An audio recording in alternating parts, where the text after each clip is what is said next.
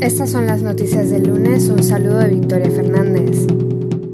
La Organización Mundial de la Salud advirtió este domingo de que los médicos del único hospital que funcionaba en la gobernación de Deir al-Balá en el centro de Gaza se vieron obligados a interrumpir sus actividades y a marcharse, tras una orden de evacuación emitida en medio de la creciente actividad militar israelí. El director general de la agencia sanitaria detalló que más de 600 pacientes y la mayoría de los trabajadores de la salud debieron abandonar las instalaciones y afirmó que es inconcebible que la gente no pueda contar con atención médica. Además, ningún hospital está en pleno funcionamiento en el norte del enclave. Por su parte, la Oficina de Coordinación para los Asuntos Humanitarios informó sobre los intensos ataques israelíes en toda la gobernación de Deir al-Balá, que se encuentra en la zona central, y en las ciudades de Han Yunis y Rafah. También hubo ataques en la ciudad de Gaza. La oficina reportó además disparos de cohetes contra Israel por parte de grupos armados palestinos. Entre el viernes y el domingo, la agencia documentó un total de 225 víctimas mortales palestinas. Según los datos del Ministerio de Sanidad gazatí, desde el 7 de octubre han registrado 22.835 víctimas. Además, 174 soldados israelíes han muerto en Gaza y más de mil han resultado heridos desde que comenzaron las operaciones terrestres, según las fuerzas de defensa israelíes.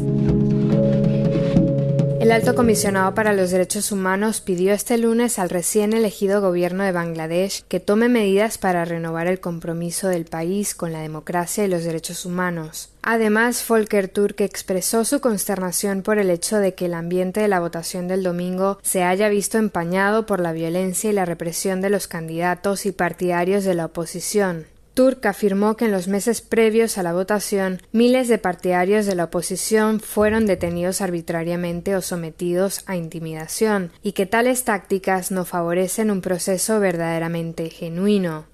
Según informes, métodos como detenciones masivas, amenazas, desapariciones forzadas, chantaje y vigilancia fueron utilizados por las fuerzas del orden antes de las elecciones, que fueron boicoteadas por el principal partido de la oposición, el Partido Nacionalista de Bangladesh, también se han denunciado actos de violencia política, incluidos incendios provocados presuntamente por grupos de la oposición. El alto comisionado concluyó que estos incidentes deben ser investigados de forma independiente y los responsables deben ser llevados ante la justicia en juicios justos y transparentes.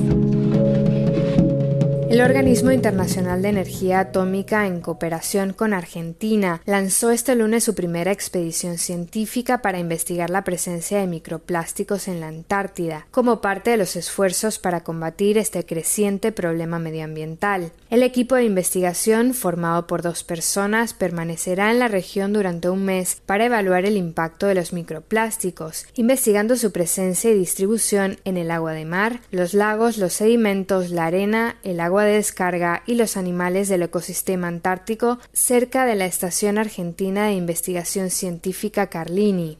En una resolución de marzo de 2022, los Estados miembros de las Naciones Unidas se comprometieron a iniciar negociaciones para un nuevo tratado mundial sobre la prohibición de la contaminación por plásticos, incluso en el medio marino, con el objetivo de adoptarlo formalmente en 2025. Los datos que se obtengan desempeñarán un papel crucial a la hora de aportar pruebas científicas esenciales para apoyar la toma de decisiones durante las negociaciones del tratado y contribuir a su aplicación efectiva, especialmente en el medio marino. Por otra parte, en relación con el cambio climático, la agencia advirtió que la presencia de microplásticos puede contribuir a acelerar la pérdida de hielo en la Antártida, al reducir la reflectividad del hielo, actuar como aislantes térmicos y contribuir al debilitamiento mecánico de la estructura del hielo.